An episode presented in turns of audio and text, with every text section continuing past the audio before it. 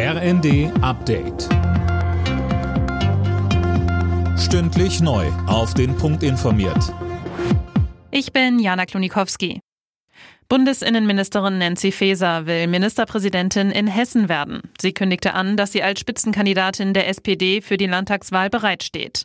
Die Opposition und auch ein Teil der Ampelpartner kritisieren die Doppelrolle als Ministerin und Spitzenkandidatin. Faeser sieht darin kein Problem. Sie sagte im ZDF, es ist eine demokratische Selbstverständlichkeit, aus dem Amt heraus zu kandidieren.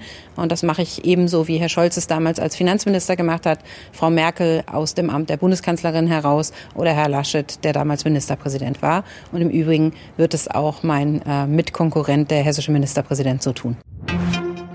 In Recklinghausen hat es am Abend ein schweres Zugunglück gegeben. Nach ersten Erkenntnissen des NRW-Innenministeriums hat ein Güterzug zwei Kinder erfasst. Eine starb, das andere wurde schwer verletzt. Weitere Details sind noch nicht bekannt.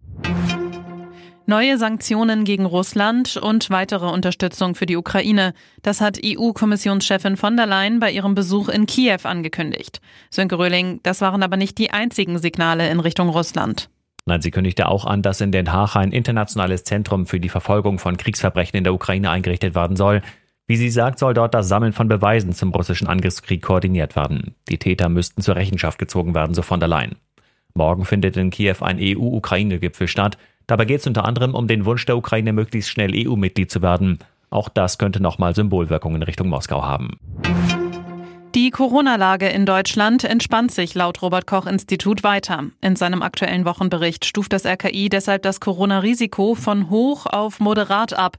Es gibt weniger Ansteckungen und schwere Verläufe. Auch die Belastung für das Gesundheitswesen geht zurück, heißt es.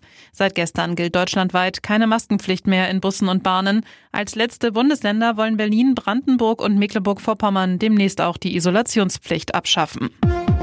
Alle Nachrichten auf rnd.de